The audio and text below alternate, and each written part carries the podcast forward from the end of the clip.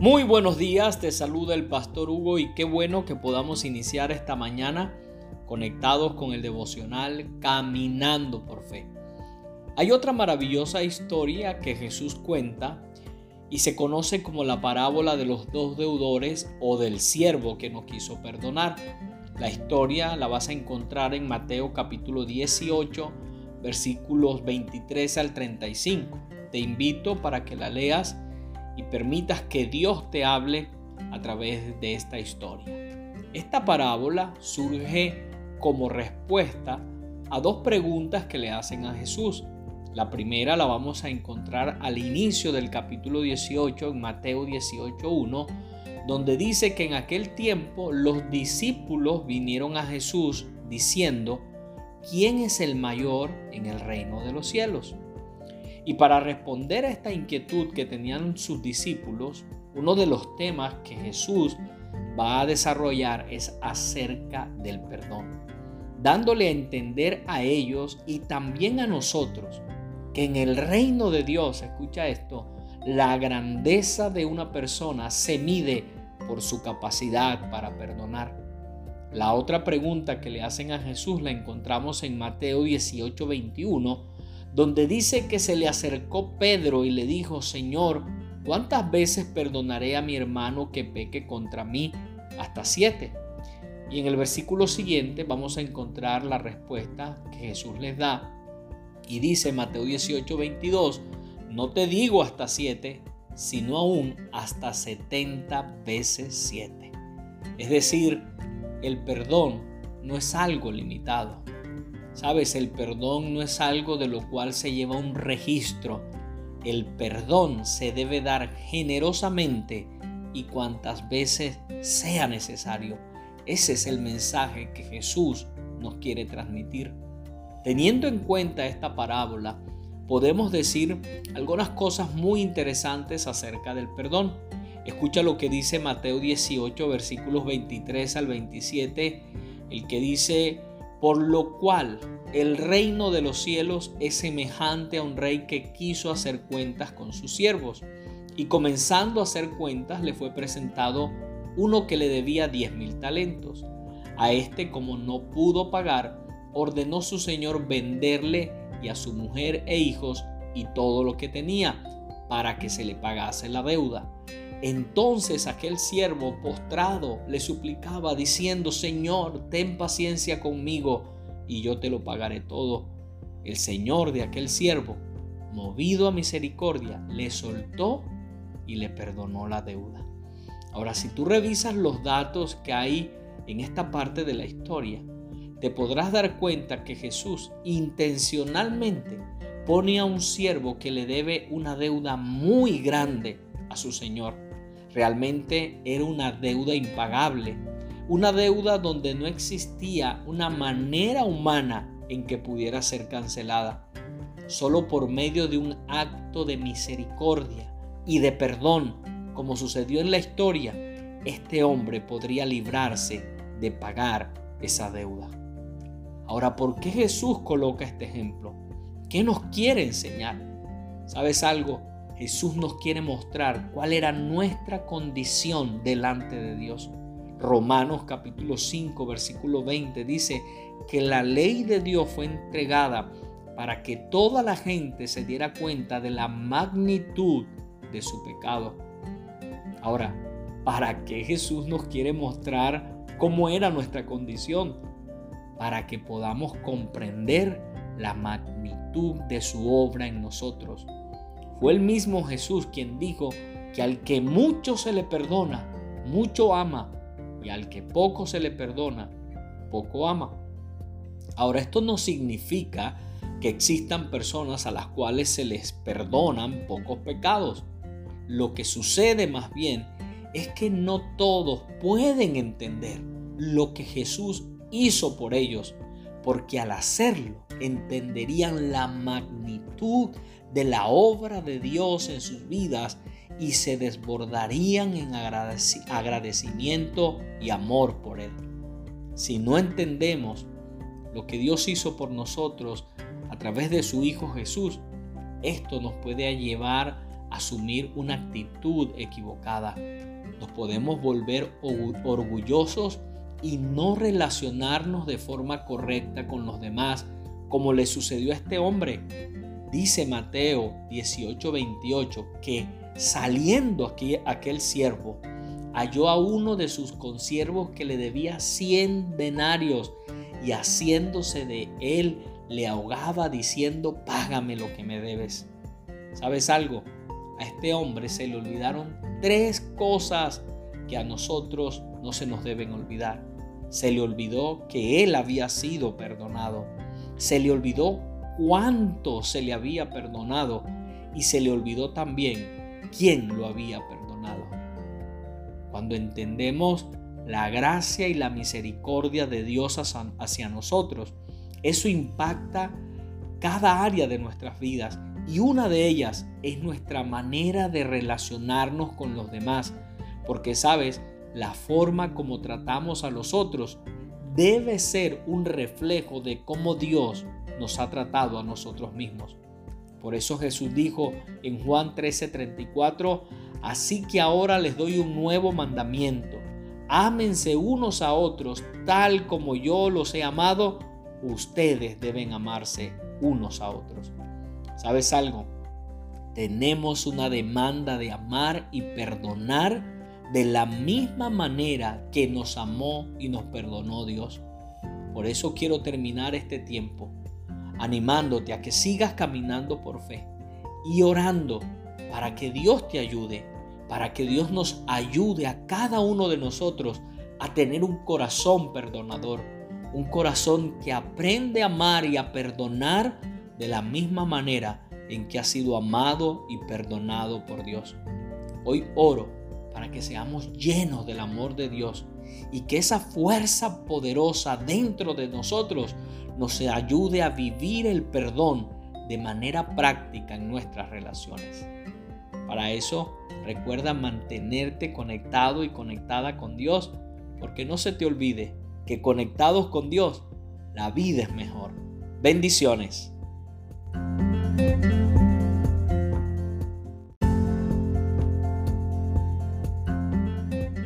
Muy buenos días, te saluda el pastor Hugo y qué bueno que podamos iniciar esta mañana conectados con el devocional Caminando por Fe. Recuerda que en estos días estamos estudiando la parábola del siervo que no quiso perdonar y hay algo más que nos enseña Jesús a través de esta historia. Y es lo siguiente, el perdón es un regalo. Leamos una vez más lo que dice Mateo capítulo 18, versículos 23 hasta el 27, donde Jesús dice, por lo cual el reino de los cielos es semejante a un rey que quiso hacer cuentas con sus siervos. Y comenzando a hacer cuentas le fue presentado uno que le debía diez mil talentos. A este, como no pudo pagar, ordenó su señor venderle y a su mujer e hijos y todo lo que tenía para que se le pagase la deuda. Entonces aquel siervo postrado le suplicaba diciendo, Señor, ten paciencia conmigo y yo te lo pagaré todo. El señor de aquel siervo, movido a misericordia, le soltó y le perdonó la deuda. Y como te decía el día de ayer, la única manera en que este siervo se librara de la deuda que tenía con su señor era que su amo le perdonara la deuda, era que su señor tuviera misericordia con él, así como sucedió en la parábola. Y eso nos hace saber a nosotros lo siguiente, que el perdón de Dios es un regalo, no es una recompensa por nuestras buenas obras, no es algo que nosotros nos merecemos, ni que nosotros podamos lograr por medio de algo que hagamos, por el simple hecho que no hay nada que nosotros podamos hacer. Como le sucedió a este hombre de la parábola, no nos alcanzaba la vida para poder ponernos a cuentas con Dios a causa de nuestros pecados. Solo un acto de misericordia, solo un acto de amor y perdón nos podía liberar, tal como lo hizo el Padre por medio de su Hijo Jesús, quien asumió la deuda por nuestros pecados y gracias a lo que Él hizo, nosotros recibimos el regalo del perdón por nuestros pecados.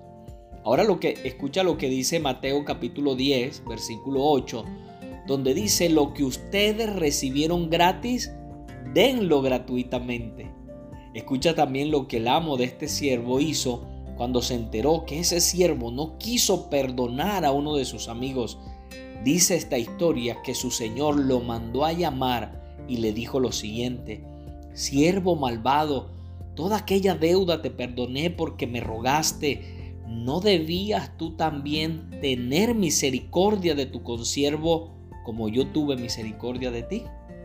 Y sabes, esto nos enseña a nosotros que debemos tener misericordia de los demás, así como Dios ha tenido misericordia de nosotros. Que no le debemos exigir a los demás lo que Dios no nos ha exigido a nosotros. Que no le debemos pedir a otros lo que Dios no nos ha pedido a nosotros. Escucha lo siguiente, no le cobres a los otros lo que Dios a ti te dio gratuitamente, porque al hacerlo te estás poniendo en una posición superior a la de Dios. Termino este tiempo animándote para que sigas caminando por fe. Una vez más te invito a hacer del perdón algo práctico en tus relaciones, porque sabes, no existe ninguna comunidad ni ninguna relación que pueda subsistir si no se manifiesta el poder del perdón en medio de ellas. Por eso una vez más te recuerdo también lo importante que es mantenerse conectado y conectada con Dios, porque definitivamente conectados con Dios, la vida es mejor. Bendiciones.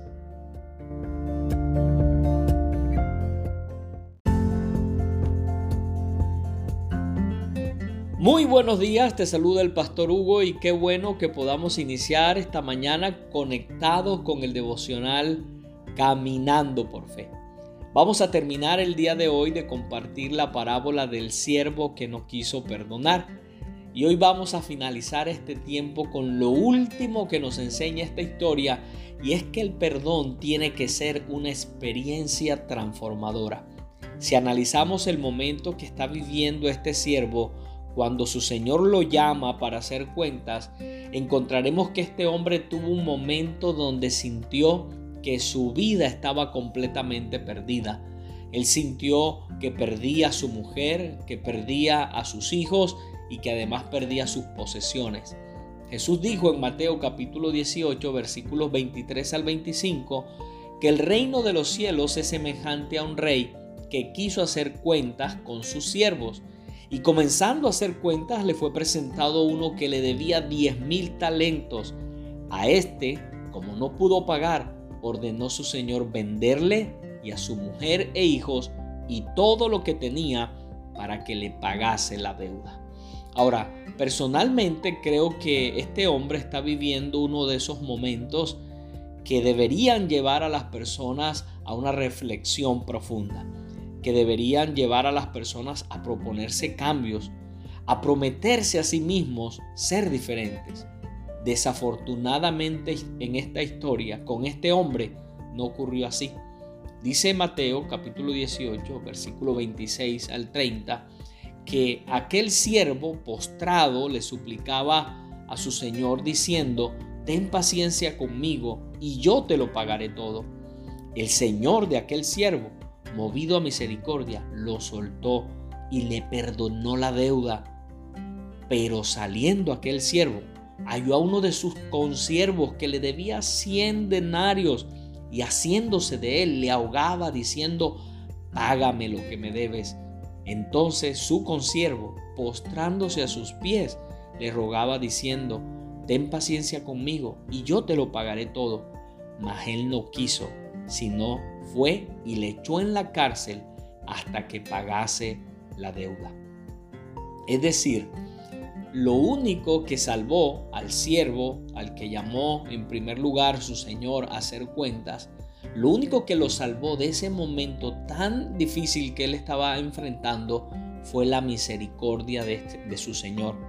Sabes, este hombre salió de allí perdonado, salió de allí con una nueva oportunidad pero desafortunadamente no tuvo una experiencia transformadora.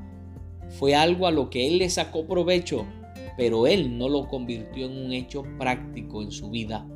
Porque cuando tuvo la oportunidad de hacer lo mismo, de hacer algo similar a lo que él había experimentado, simplemente tomó la decisión de no hacerlo. Fue orgulloso y egoísta y no quiso perdonarle una deuda más pequeña a su hermano. Escucha cómo termina esta historia en Mateo capítulo 18, versículos 31 al 34. Dice que viendo sus consiervos lo que pasaba, es decir, la manera como el siervo trataba a su consiervo por la deuda pequeña que éste le tenía, dice que los consiervos se entristecieron mucho y fueron y refirieron a su señor todo lo que había pasado. Entonces, llamándolo su señor, le dijo, siervo malvado, toda aquella deuda te perdoné porque me rogaste. ¿No debías tú también tener misericordia de tu consiervo como yo tuve misericordia de ti? Entonces su señor, enojado, lo entregó a los verdugos hasta que pagara todo lo que le debía. Es decir, este hombre debido a su orgullo, debido a su egoísmo, debido a su maldad, debido a que la experiencia con el perdón no tuvo una transformación en su vida, perdió la nueva oportunidad que le había sido dada y perdió todo lo que había recibido. Y sabes, esto nos enseña que la experiencia del perdón de Dios en nuestras vidas tiene que producir un cambio tiene que producir una transformación. Nos debería convertir en personas humildes, nos debería convertir en personas bondadosas, nos debería convertir en personas generosas, nos debería llevar a relacionarnos con los demás de manera correcta, nos debería llevar a establecer nuestras relaciones sobre la base del perdón. Termino este tiempo animándote a que sigas caminando por fe y oro para que tu vida sea un reflejo de lo que Dios ha hecho por ti y a que hagas del perdón algo práctico en tus relaciones. Recuerda mantenerte conectado y conectada con Dios, porque no se te olvide que conectados con Dios, la vida es mejor. Bendiciones.